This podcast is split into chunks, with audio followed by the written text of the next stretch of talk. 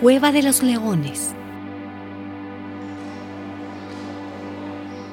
El rey Darío decidió nombrar 120 gobernadores regionales para que se encargaran de las distintas partes del reino.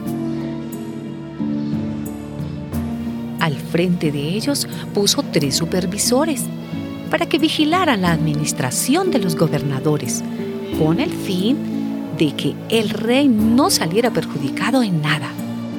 Uno de los supervisores era Daniel. Los supervisores y gobernadores buscaron entonces un motivo para acusarlo de mala administración del reino.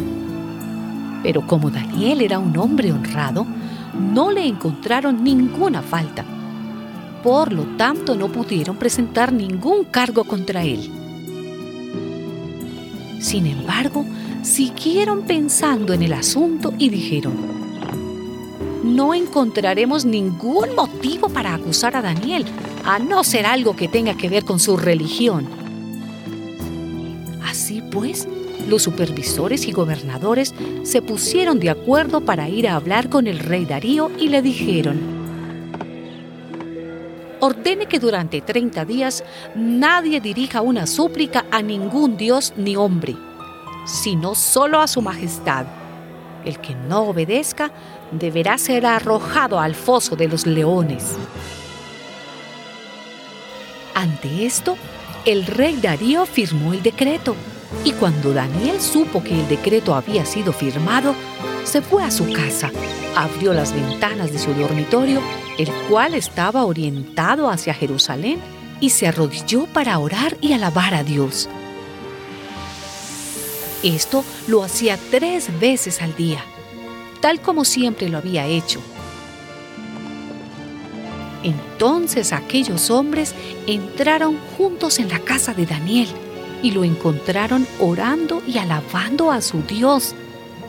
Enseguida fueron a ver al rey para hablarle del decreto y le dijeron, Daniel, uno de esos judíos desterrados, no muestra ningún respeto por su majestad ni por el decreto publicado, ya que lo hemos visto hacer su oración tres veces al día. Entonces el rey ordenó que trajeran a Daniel y lo echaran al foso de los leones. Pero antes que se cumpliera la sentencia, el rey le dijo a Daniel, Que tu Dios, a quien sirves con tanta fidelidad, te salve.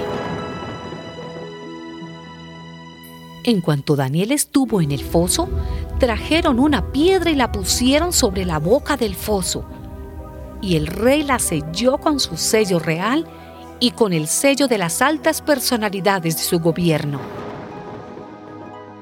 Después, el rey se fue a su palacio y se acostó sin cenar y sin entregarse a sus distracciones habituales. Además, no pudo dormir en toda la noche. Tan pronto como amaneció, se levantó y fue a toda prisa al foso de los leones. Cuando el rey estuvo cerca, llamó con voz triste a Daniel diciendo, Daniel, siervo del Dios viviente, ¿pudo tu Dios, a quien sirves con tanta fidelidad, librarte de los leones? Y Daniel le respondió, que viva su majestad para siempre. Mi Dios envió su ángel, el cual cerró la boca de los leones para que no me hicieran ningún daño. Pues Dios sabe que soy inocente y que no he hecho nada malo contra su majestad. Entonces el rey se alegró mucho y ordenó que sacaran del foso a Daniel. Después, por orden del rey, fueron traídos los hombres que habían acusado a Daniel, y junto con sus mujeres y sus hijos fueron echados al foso de los leones.